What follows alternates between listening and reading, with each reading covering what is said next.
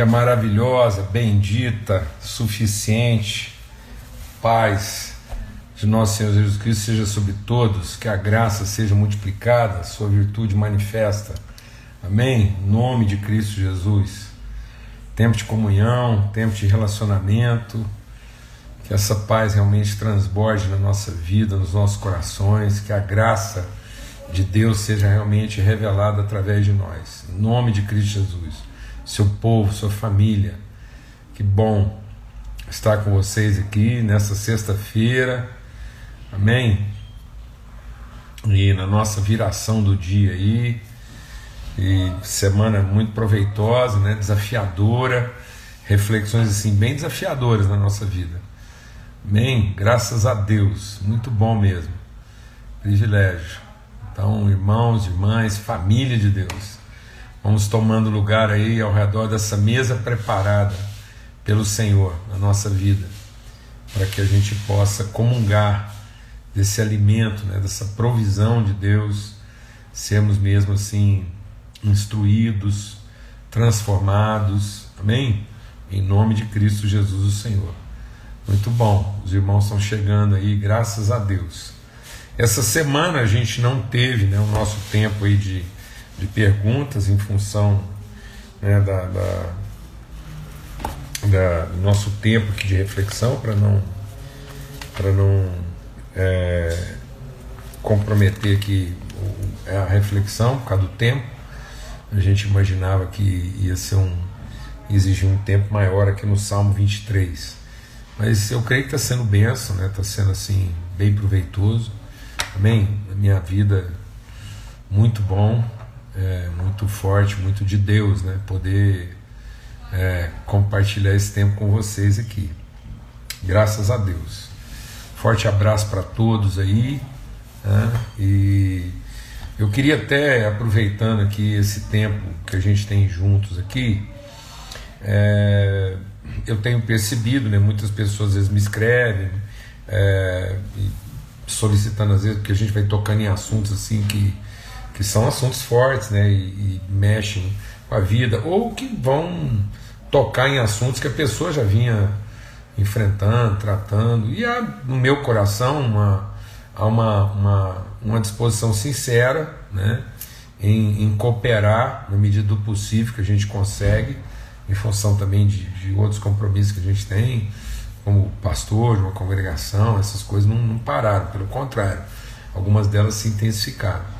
Então eu tenho oferecido aqui, me disposto naquilo que tiver no nosso alcance poder cooperar e nem sempre né, a gente está conseguindo atender as pessoas às vezes na medida da urgência dela.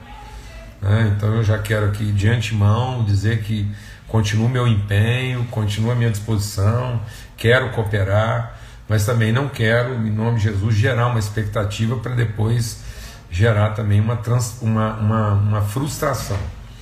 Então, quero renovar meu compromisso, quem escrever, quem é, compartilhar algum assunto às vezes mais grave, na medida do possível a gente vai conseguindo né, atender e estamos em oração pelas pessoas. Se você perceber que às vezes a resposta não foi tão imediata, né, então insista. Você insistir, continuar às vezes mandando lá sua mensagem. Eu compartilhei inclusive meu WhatsApp com algumas pessoas aqui. É, então, assim, é, exatamente no empenho de poder cooperar de forma melhor, mais íntima, mais próxima com algumas pessoas. Então, tá bom? Caso isso não aconteça, eu sei que às vezes pode haver alguma é, frustração nesse sentido, mas quero renovar meu compromisso aqui. Não é por, por, por falta de, de, empenho, nem às vezes por não, não considerar a urgência ou o desafio.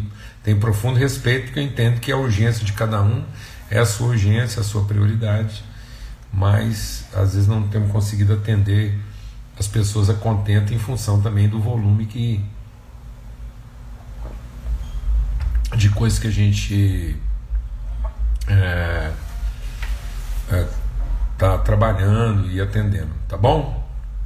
Muito bom, graças a Deus. Vamos ter uma palavra de oração e suplicar mesmo assim que é, o nosso coração esteja totalmente sensível à voz de Deus. Amém? Pai, muito obrigado pelo teu amor, obrigado pela tua graça, obrigado pela tua presença em nós. Eu quero suplicar isso mesmo. O principal consolo da nossa vida é saber que o Senhor está em nós, o teu Espírito está em nós e que o nosso socorro vem do Senhor. Para que a gente possa aprender isso, aprender uns com os outros, a te conhecer e ter o privilégio de abençoarmos uns aos outros, mas também temos o privilégio de, de dependermos absolutamente do teu cuidado, da tua misericórdia. Em nome de Cristo Jesus, o Senhor, pelo sangue do Cordeiro. Amém. Graças a Deus. Amém, irmãos. Bênção de Deus. Vamos ler o salmo aqui, Salmo 23. Um salmo de Deus mesmo. E é, a gente poder, assim, tremendo a gente poder ver assim nesse salmo assim uma, uma trajetória, uma condução assim para um caminho. O Senhor é meu pastor, nada me faltará. Mas eu quero insistir nisso aqui, a gente está meditando nisso, entender que quando o salmista está escrevendo isso, ele está ele tá fazendo uma declaração em absoluto. É, se a gente não entender mais nada desse salmo aqui durante essa meditação, se a gente não entender mais nada aqui, entender só isso, então a gente entendeu o que, que é o fundamental. Tá bom? Que é o seguinte: é, o Senhor é meu pastor e eu passarei a ter uma vida completa.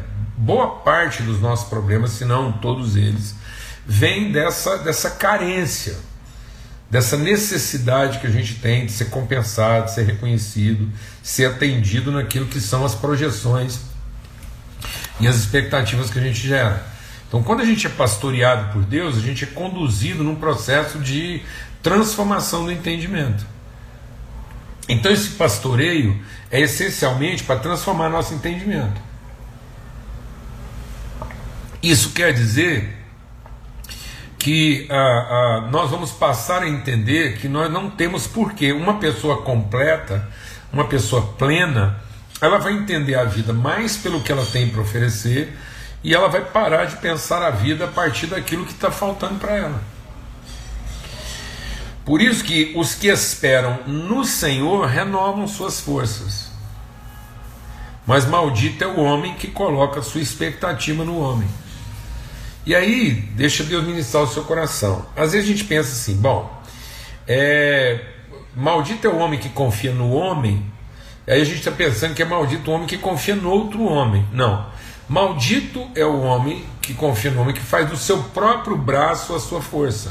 Ou seja, entenda que você só vai se decepcionar com alguém porque você avaliou mal, porque você projetou uma expectativa.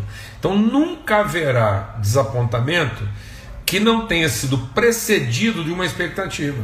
Então, onde você colocou sua primeira confiança e não devia ter colocado? Na sua capacidade de avaliação, seja do problema, seja da solução. Então, quando eu projeto para alguém, até para o próprio Deus, uma expectativa, o meu equívoco está sendo em confiar na minha capacidade de observação e conclusão. Então, em lugar de aprender com Deus, eu quero concluir a respeito dele. Quando você começa a tirar conclusões a respeito de Deus sem conhecê-lo, você está firmando a sua relação com Deus naquilo que você conhece de você e não naquilo que você conhece dele. Então, deixa o Espírito de Deus ministrar o nosso coração aqui. Nós só vamos ter uma consciência sadia de nós mesmos se essa consciência for desenvolvida a partir do conhecimento que nós temos de Deus a nosso respeito. Então deixa Deus entrar no seu coração. Tem gente que está tentando se conhecer, e aí ele vê um punhado de problema e ele projeta para Deus a solução desse problema. Não vai funcionar. Ah, eu preciso de autoconhecimento. É, não, nós precisamos de auto, com L, conhecimento. Nós precisamos de conhecimento do alto. Porque se eu mergulhar num autoconhecimento, eu vou encontrar o que? Meus abismos, minhas carências, minhas experiências, e eu vou fazer diagnósticos de minha a partir da minha própria percepção. E aí as conclusões que eu vou chegar a meu respeito são muito mal fundamentadas. Eu não estou dizendo que você vai chegar a conclusões negativas, não. Qualquer conclusão. E as piores serão as conclusões positivas. Porque a partir de certas conclusões positivas, inclusive da minha autoavaliação, porque a partir de uma conclusão de autoavaliação, eu vou diagnosticar um problema e, consequentemente, eu vou diagnosticar uma solução para o meu problema. Está tudo errado porque o médico é ruim, entendeu? Então, assim, eu estou fazendo um autodiagnóstico e, e aí o, o, o examinador é ruim. Por isso eu tenho que ser examinado, eu tenho que deixar que esse exame venha da parte de Deus. Então eu conheço a Deus e o conhecimento de Deus vai revelando um conhecimento de mim que eu não tinha. Amém. E uma das coisas que você vai perceber de um conhecimento de você que você não tinha é que Deus nunca te colocou numa roubada. Ele nunca te colocou num problema sem antes ter preparado para você o recurso para que você possa enfrentar esse problema. Em nome de Jesus. Então, muito da nossa, do nosso senso de, de, é, de, de, de, de a, a nossa vitimização, o nosso desespero, a nossa ansiedade vem disso vem de um auto com o conhecimento, em vez de ser de um autoconhecimento. Por isso que Deus diz o quê? Venha para mim, porque os meus pensamentos são mais altos do que os vossos pensamentos, e os meus caminhos mais altos do que os vossos caminhos. Então eu começar a ver minha vida como Deus vê a minha vida na eternidade, segundo Cristo também. E aí ele vai me pastorear nisso. Então o senhorio de Deus vai me pastorear. Glória a Deus, amados. E aí eu vou ter plenitude. Aí eu não vou ter eu não vou ter plenitude de realização, não vou ter plenitude de conhecimento, de vida, de entendimento.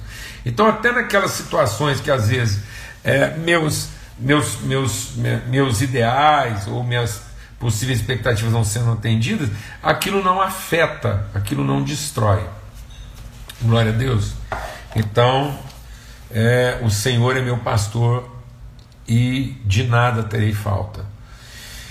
E aí por quê? Porque Ele me alimenta, Deus me alimenta do modo devido. Quando eu entendo isso, eu estou sendo alimentado, eu estou sendo sustentado.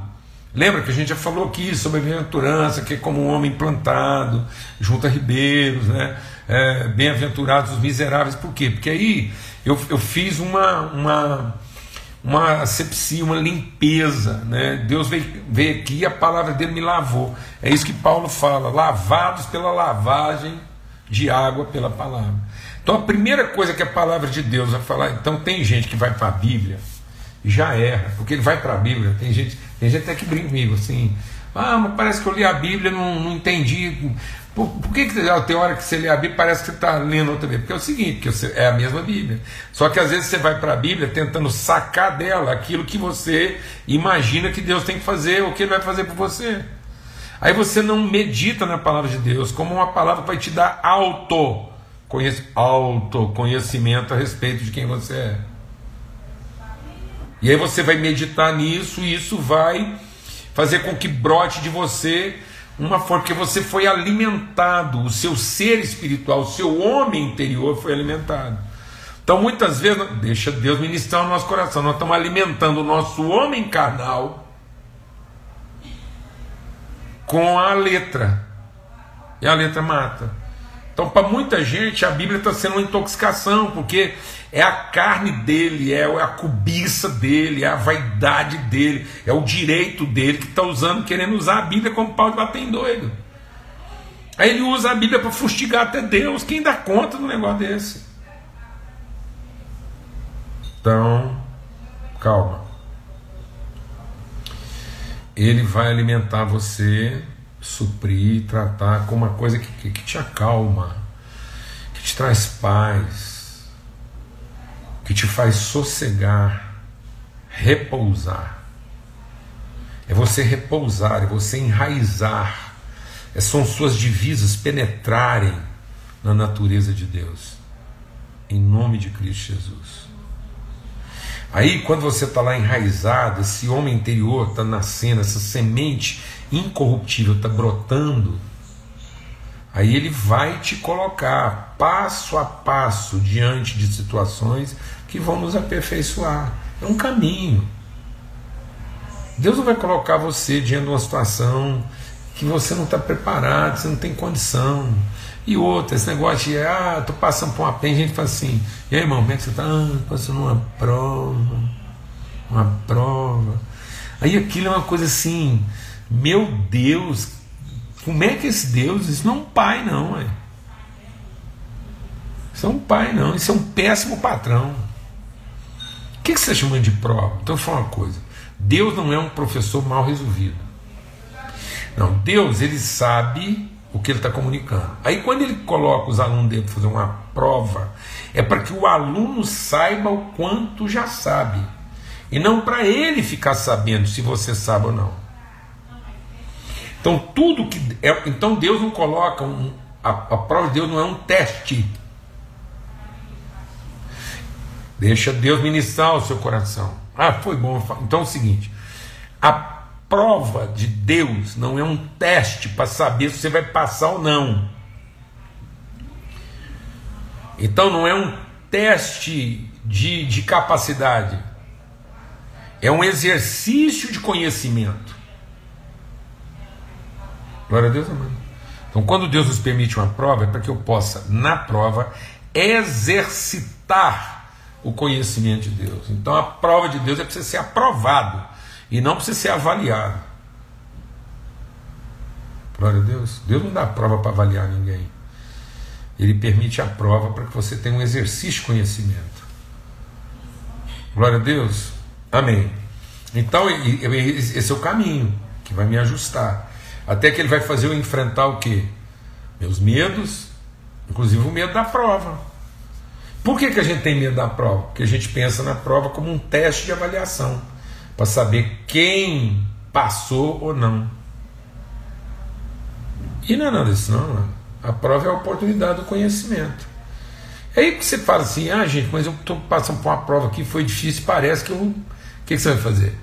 Você não vai se sentir reprovado. Você vai perceber sua ignorância, sua falta de entendimento, você vai estudar mais. Porque você não foi reprovado.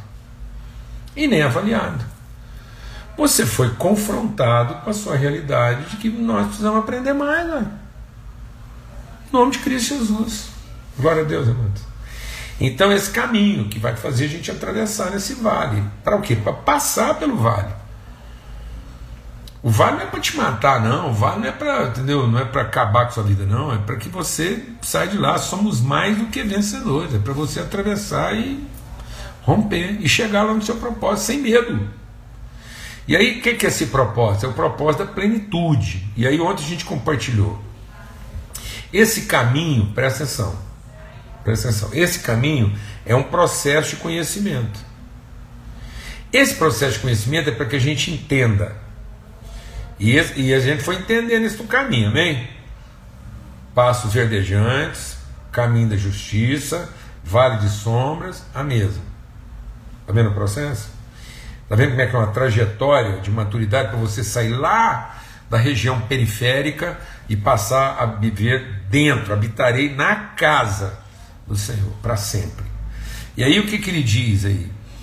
Que nesse processo eu vou entendendo que a, a minha, eu só sou maduro na relação que eu, quando eu entendo que a relação não é para. Então, que as relações não são só uma forma de satisfazer carências. Eu não sou. Ah, eu tenho que ser. Presta atenção. Vê como é que a gente vai ficando viciado na linguagem.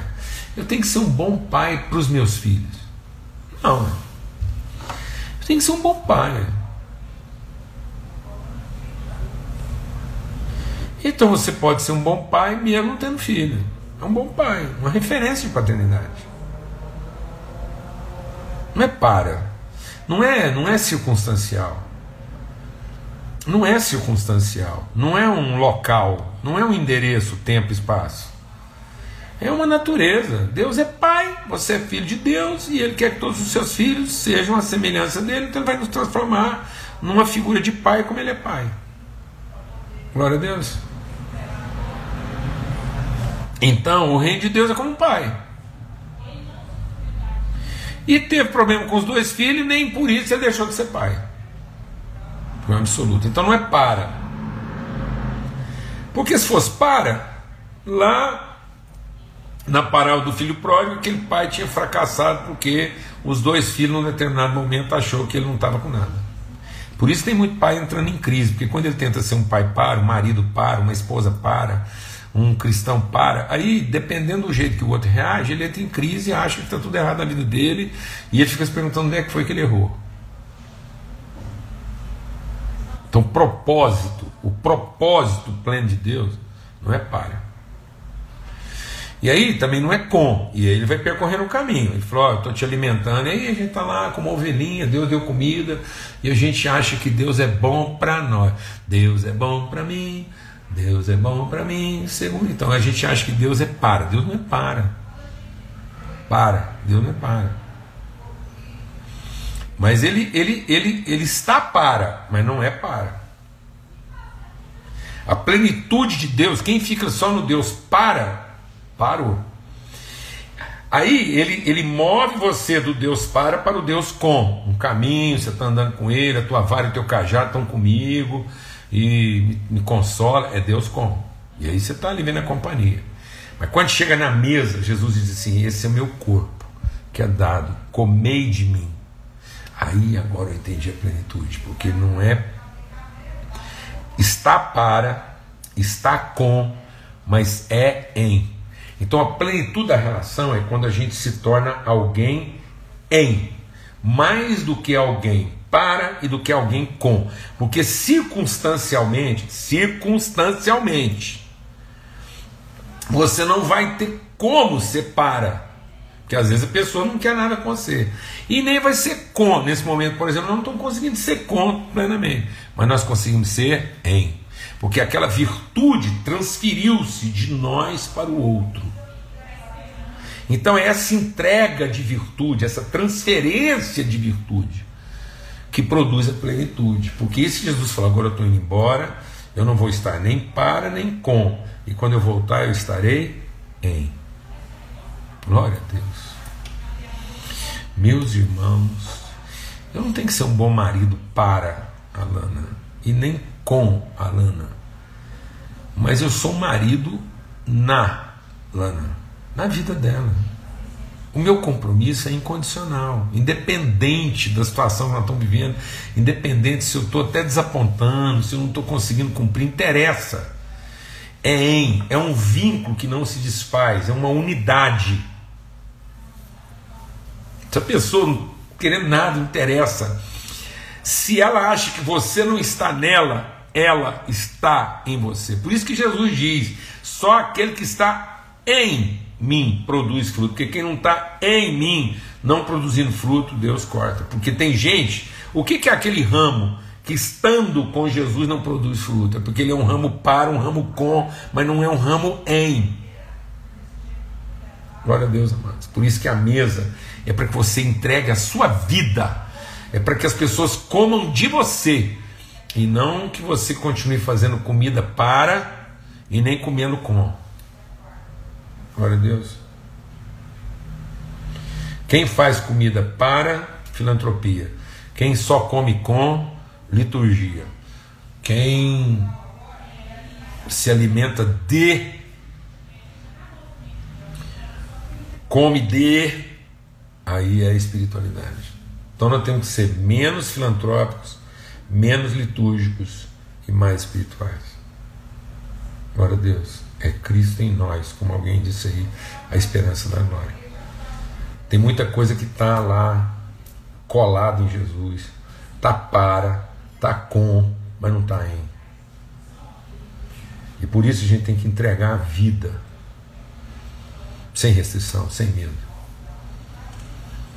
E para isso as pessoas têm que estar em nós, para que a gente possa estar nelas. E aí ele vai terminar dizendo o quê? Quando isso acontece, esse estado de plenitude, ele diz: Então o Senhor unge minha cabeça com óleo. O que, que essa o gira-cabeça com óleo? É tão interessante porque, veja, olha que coisa mais triste aconteceu com a gente. Né? Esse momento da comunhão, essa mesa preparada, que deveria ser. Porque o que, que o salmista está falando? Está falando da vida de Jesus. Então o salmista está falando da vida de Jesus. Aquela criancinha, nascida numa manjedoura, mamou lá no, no, no peito da Maria, foi cuidar, depois foi caminhando, cresceu e tal, atravessou o vale da sombra da morte é o Cordeiro de Deus, é a ovelha cuidada, protegida por Deus. Deus estava com ele, para ele, mas Deus estava nele, de modo que ele era ovelha para se tornar cordeiro. Então, Salmo 23 é a história da vida de Jesus, de Cristo, que é pleno quando ele entrega a sua vida. Por isso que ele diz: Tenho desejado ardentemente chegar aqui, nessa mesa e eu tô aqui nessa mesa não é para dar comida para vocês e nem para comer com vocês, mas é para ser a comida de vocês. Para que a gente se alimente um do outro e a gente passe a ser a mesma pessoa. Coisa tremenda é a vida de Cristo. E aí a gente transformou isso numa liturgia, a liturgia de quem come com ou come para. Então tem muita gente tomando a ceia para ser salvo, ou tem outros só ali comendo com, achando que isso é uma liturgia sagrada. E aí a gente não está se alimentando da natureza de Cristo para ser como Ele. Amém? Para que a gente possa ser o pão que Ele reparte. Com isso, a gente eliminou um elemento da ceia, que o salmista mostra aqui. Porque na ceia que o salmista está dizendo aqui, existem dois elementos objetivos e existe um elemento subjetivo. O elemento objetivo que está aqui é o pão e o vinho. Estão lá na ceia. Que é o momento da comunhão. É comer da carne, beber do sangue, é o cordeiro que está sendo morto. Mas Jesus diz: Eu entreguei para vocês o meu espírito. Então não adianta comer de Jesus para minha necessidade, não adianta beber com ele para minha alegria, se eu não comungo com ele o mesmo espírito. Amém? Por isso que é o óleo. É o, o óleo que testifica que nós somos filhos. Então muita gente está encontrando na relação com Jesus alguma satisfação, alguma, alguma, é, é, alguma vantagem, algum benefício, mas não está encontrando plenitude, porque está faltando o terceiro elemento. E o, a Bíblia é carregada desse terceiro elemento. Né? Lá no, no, no salmo que fala: Bem-aventurado é o que teme o Senhor, porque ele vai trazer pão para sua casa, sua mulher vai ser como a videira frutífera, e seus filhos assentados ao redor da mesa, como rebentos da oliveira. Então os três elementos estão lá: está lá o pão, está lá o vinho e está lá o, o, azeite, porque está lá o trigo, está lá a uva e está lá o, a oliva, o óleo. Então, quais são as figuras que tipificam o ministério de Jesus? Jesus é comparado com o quê? Ele é comparado com a videira verdadeira, o vinho. Ele é comparado com a figueira, que ele diz quando a figueira floresceu, o ministério da igreja e tudo mais. E ele é comparado com o óleo, o azeite, que é a azeitona que é espremida, esmagada e produz o óleo. São as três árvores que tipificam, na visão de Gideão, a figueira, a videira e a oliveira. A figueira representa o alimento, Jesus foi na figueira buscar o alimento, o pão, a, a, a, a videira representa a alegria e a oliveira representa o testemunho, a consciência, a evidência, a manifestação. Lá no Salmo, até vou ler com vocês o Salmo 104, você podia anotar isso. O Salmo 104 diz assim: ó. Ele faz crescer a gama para o gado. Lembra que estou falando do Salmo 23? Ele fala assim: ó, ele faz crescer a, a grama para o gado, a erva para o serviço do homem e para fazer sair o alimento da terra. Então, esse provisionamento completo. Aí ele vai dizer qual é esse provisionamento completo, o que, que é esse, esse alimento que conduz à plenitude. E ele diz assim: ó, é o vinho que alegra o coração do homem, é o óleo que faz brilhar a sua face e é o pão que fortalece o coração do homem. Está vendo que uma é com a plenitude? Então, eu estou alimentado, a palavra alimenta. Aqueles que venceram, venceram pelo testemunho da Sua palavra. Palavra, entendimento transformado, o sangue do Cordeiro, a alegria de teus pecados perdoados, reconciliação, vida, a mesa preparada. Éramos inimigos e Ele preparou essa mesa agora, e Cristo está sendo servido na presença dos seus inimigos. Amém? E aí o que, que acontece nesse momento? O óleo é derramado. Nós não recebemos só provisionamento, nós não recebemos só socorro, ajuda de Jesus.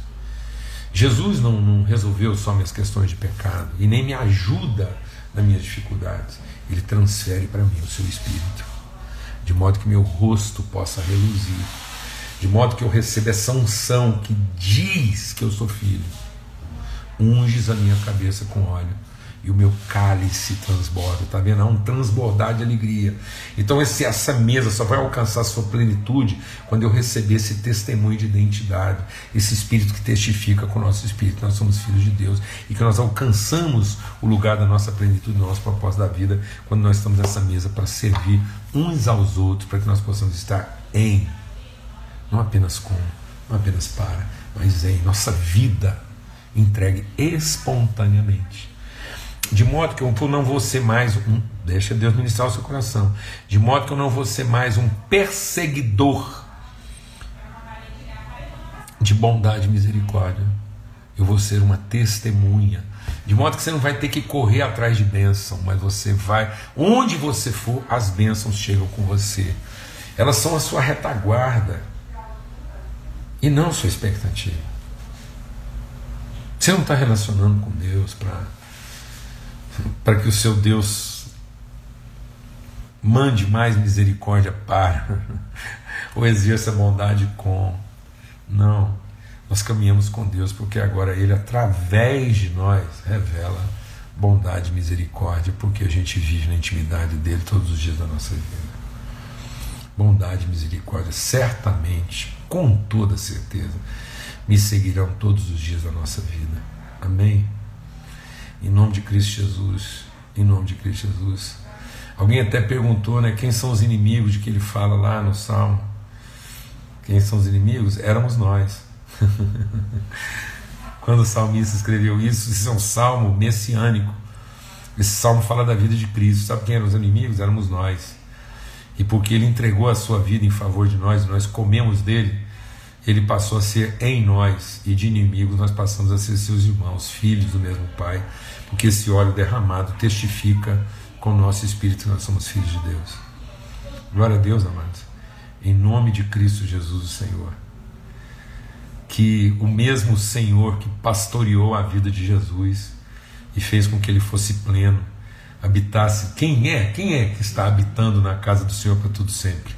É Jesus. Ele foi primeiro em ter vindo de lá revelar isso, foi primeiro em voltar para lá e ele diz que está nos esperando lá para sentar na mesma mesa. Então essa mesa tem que ser aqui, porque essa é a mesa que vai estar lá. Ele diz: Eu estou esperando vocês, e de novo a gente vai se sentar na mesma mesa. Glória a Deus, em nome de Cristo Jesus. E que enquanto a gente não senta na mesa lá, a gente continua sentando na mesma mesa que ele deixou aqui, transformando inimigos em filhos de Deus na medida em que a gente é na vida deles.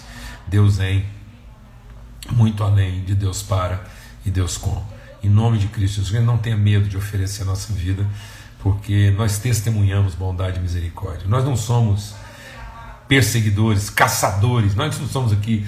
Para de ser um caçador de bênção, para de ficar procurando um culto abençoado e seja um filho abençoador.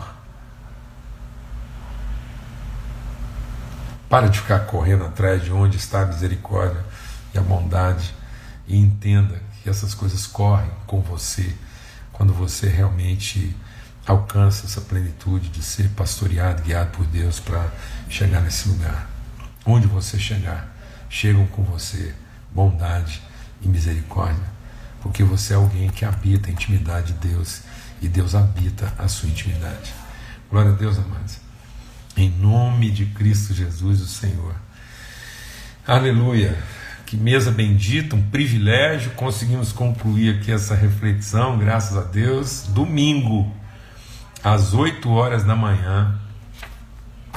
Nós estamos aqui juntos, se Deus quiser, se Deus quiser, às 8 horas da manhã, começando a nossa semana com princípios, com fundamentos. Uma semana de primeira não começa na segunda, tá bom? E depois, segunda-feira, a gente vai na viração do dia, nos encontrarmos para poder meditar, aprender, compartilhar e edificarmos uns aos outros, tá bom?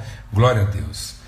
Senhor, muito obrigado. Obrigado, Pai, porque o teu Espírito habita em nós. Nós nos assentamos contigo nessa mesa e compartilhamos o pão, bebemos do cálice e o Senhor derrama sobre nós esse óleo bendito da comunhão a presença do Teu Espírito e isso faz com que nós possamos reluzir, nosso rosto resplandece de alegria pela presença do Senhor em nós. Em nome de Cristo Jesus, o Senhor, que o amor de Deus, o Pai, a graça bendita do Seu Filho, a comunhão do Espírito Santo de Deus seja sobre todos. Não faltará na sua vida pão, vinho e azeite. Amém? Glória a Deus. Até domingo, se Deus quiser, fique em paz.